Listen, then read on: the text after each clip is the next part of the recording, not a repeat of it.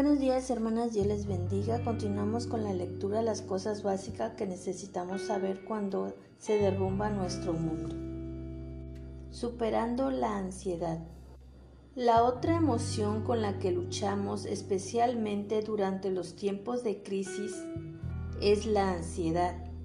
Nos preocupamos sobre lo que nos podría pasar a nosotros o a nuestros familiares.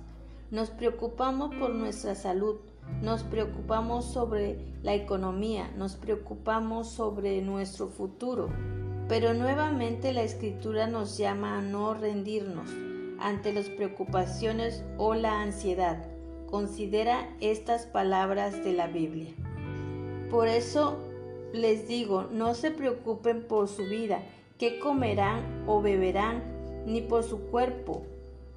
¿No tiene la vida más valor que la comida y el cuerpo más que la ropa? Fíjense en las aves de los cielos, no siembran ni cosechan ni almacenan en graneros. Sin embargo, el Padre Celestial las alimenta. ¿No vale ustedes mucho más que ellas? ¿Quién de ustedes, por mucho que se preocupen, pueden añadir una sola hora al curso de su vida? Mateo 6, 25 al 27. Humíllense pues bajo la poderosa mano de Dios para que Él las exalte a su debido tiempo. Depositen en Él toda ansiedad porque Él cuida de ustedes.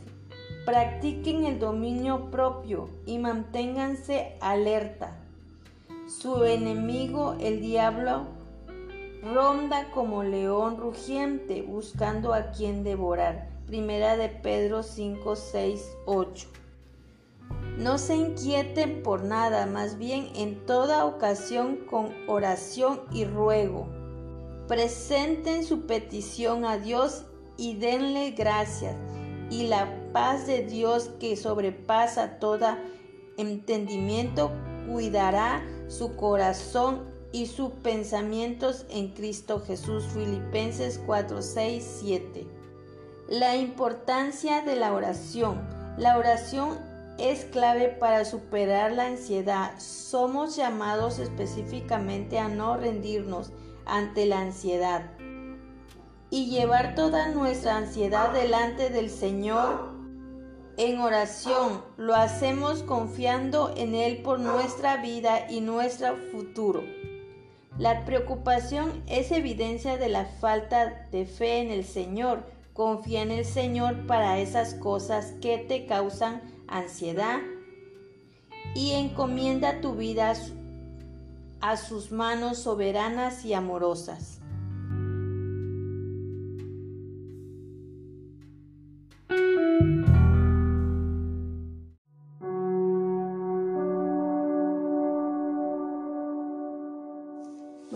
Hermanas, Dios les bendiga. Continuamos con la lectura de las cosas básicas que necesitas saber cuando se derrumba nuestro mundo. La promesa de la paz de Dios, Jesús, es el príncipe de paz. Cuando llevamos nuestras ansiedades al Señor en oración, Él promete respaldarlas con su paz soberana.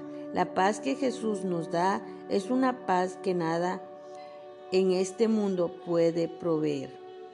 Una paz a pesar de las circunstancias posiblemente hasta ilógico consideramos nuestras circunstancias, especialmente en medio de una pandemia o una crisis, pero no obstante es real y está a nuestro alcance.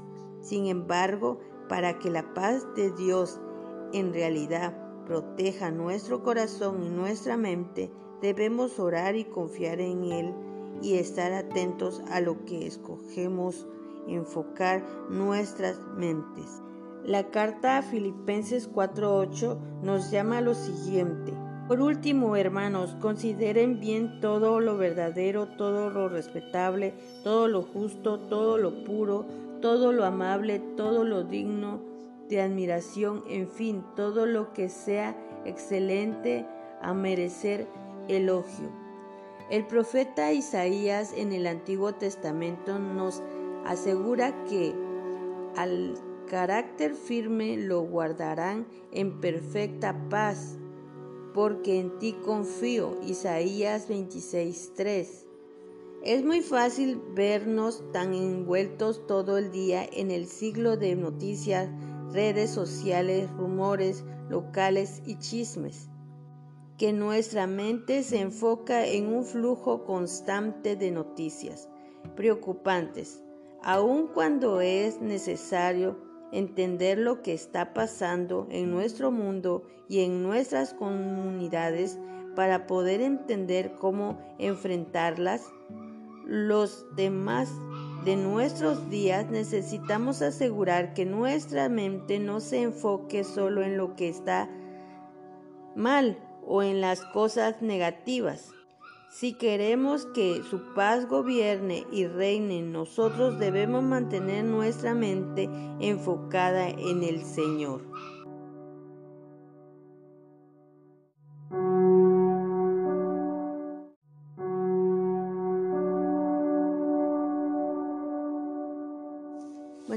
Hermanas, Dios les bendiga. Continuamos con la lectura de las cosas básicas que necesitas saber cuando se derrumba nuestro mundo. La promesa de la paz de Dios, Jesús, es el príncipe de paz. Cuando llevamos nuestras ansiedades al Señor en oración, Él promete respaldarlas con su paz soberana. La paz que Jesús nos da es una paz que nada en este mundo puede proveer.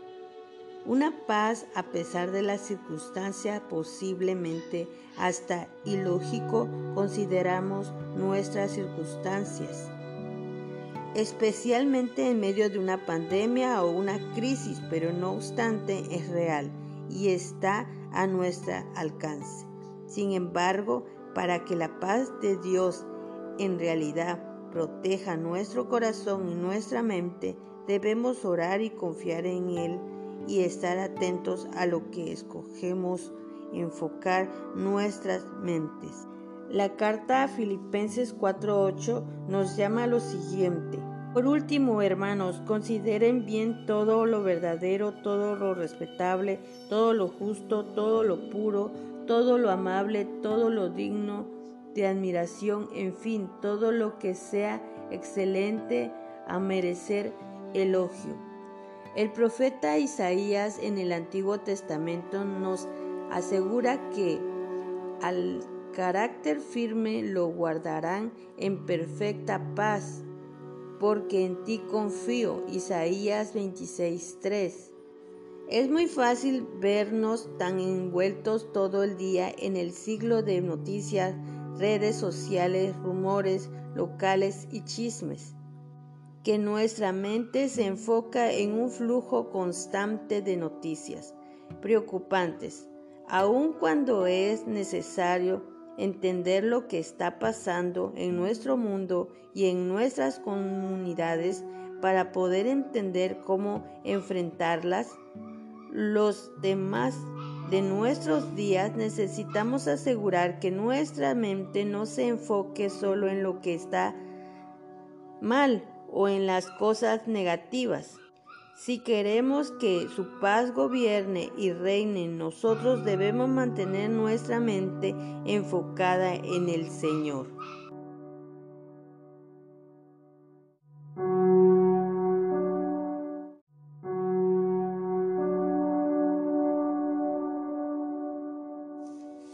Hermanas, Dios les bendiga. Continuamos con la lectura de las cosas básicas que necesitas saber cuando se derrumba nuestro mundo.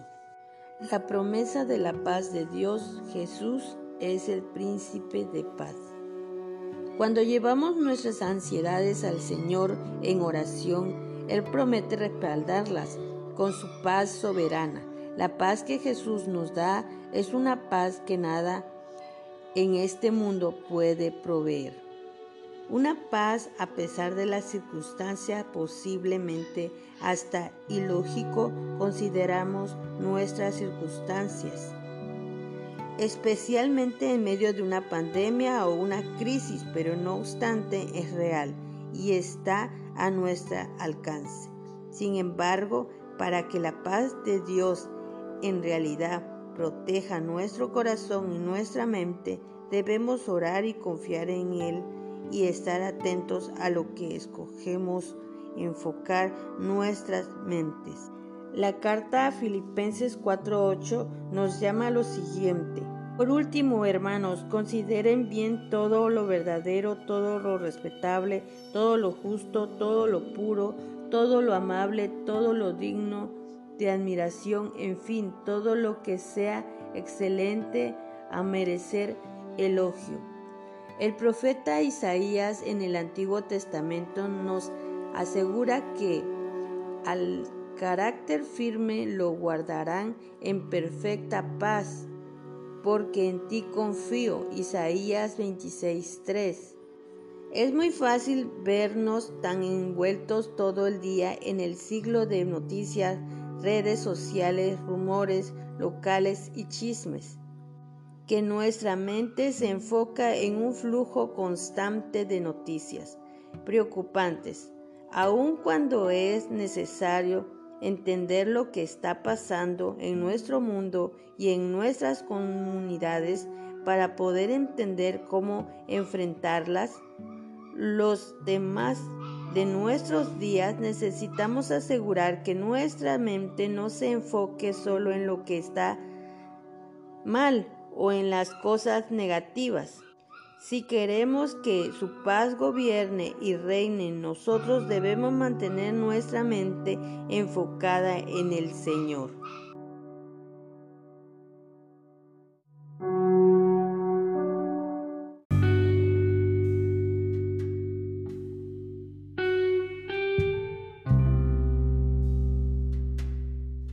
Buenos días hermanas, Dios les bendiga. Segunda de Corintios 11, 13.